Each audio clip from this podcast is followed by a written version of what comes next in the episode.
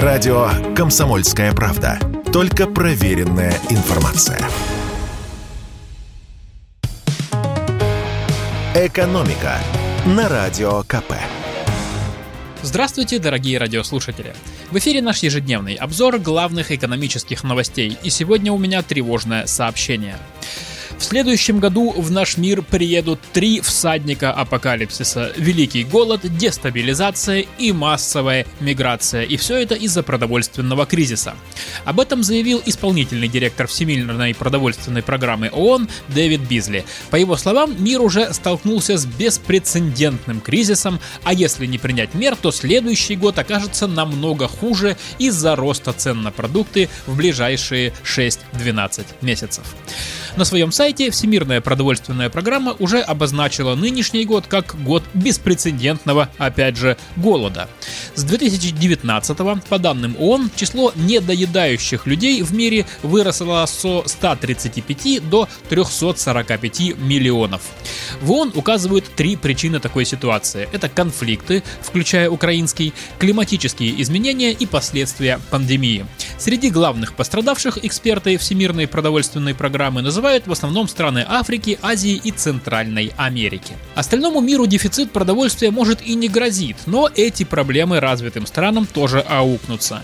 Во-первых, еда в любом случае подорожает. А еще он напоминает про ситуацию с ближневосточными мигрантами. Если бы им вовремя, еще в 2015 году, оказали продовольственную помощь, они бы не покинули свои дома и не наводнили бы всю Европу. Теперь мигрантов, стремящихся попасть в богатые и сытые страны, может оказаться еще больше. Грядущим голодом эксперты ООН пугают еще с марта. Они даже подготовили специальный доклад, насколько мир зависим от сельхозпродукции из России и Украины. Так вот, по данным из этого доклада, более 50 стран критично зависят от экспорта пшеницы из России и Украины. На две наших страны там приходится больше трети поставок.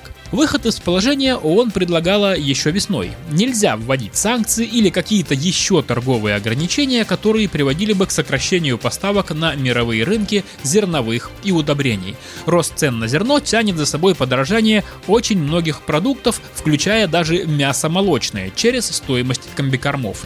Это не говоря уже про муку и все, что из нее производят. Да, мы знаем, формально антироссийские санкции на продовольствие не распространяются, но на деле проблемы все же возникли. Крупнейшие мировые компании отказались транспортировать российские грузы, причем любые, и страховать перевозки. Сейчас мировые чиновники пытаются решить надвигающуюся проблему. Во-первых, западные страны собираются смягчить санкции против российских банков. Им разрешат проводить платежи за покупку и продажу продовольствия. А во-вторых, сейчас ООН срочно пытается собрать 22 миллиарда долларов, чтобы помочь 152 миллионам голодающих из разных стран. Скинуться предлагают всем, кто только может. Правительствам богатых стран, частным компаниям, богачам, звездам и обычным гражданам. Ну и Россия тоже может попытаться помочь африканским и азиатским странам. Если не накормить, то хотя бы попробуем их угостить вином. Украинцы больше не желают пить российское вино, причины, наверное, многим известны. А ведь именно Украина в прошлом году была главным покупателем отечественных вин. Ну и куда теперь будем поставлять наше вино, кроме российских магазинов и ресторанов? Этой проблемой озаботился Минсельхоз и объявил конкурс на разработку концепции развития экспорта российского вина. Задача участников этого конкурса – проанализировать зарубежные рынки и определить страны, в которые поставлять российское вино будет выгоднее всего, а заодно узнать все все про местных производителей, оптимальные варианты поставок, основных конкурентов, барьеры для импорта и предпочтения потребителей. В итоге должен быть составлен четкий план завоевания зарубежных рынков нашим вином. Минсельхоз рассказал и о том, какие направления считает самыми перспективными для будущего экспорта российских вин. Это Азия, в первую очередь Китай с Эмиратами, также Африка, Уганда, Марокко и Ангола, и еще Латинская Америка, то есть Бразилия, Мексика и Доминикана. Особые надежды правительство возлагает на Китай. Выпить вина наши восточные братья очень даже не дураки. Китай входит в пятерку крупнейших мировых покупателей красного и белого. Однако на российскую продукцию приходится меньше 1% винного импорта Китая.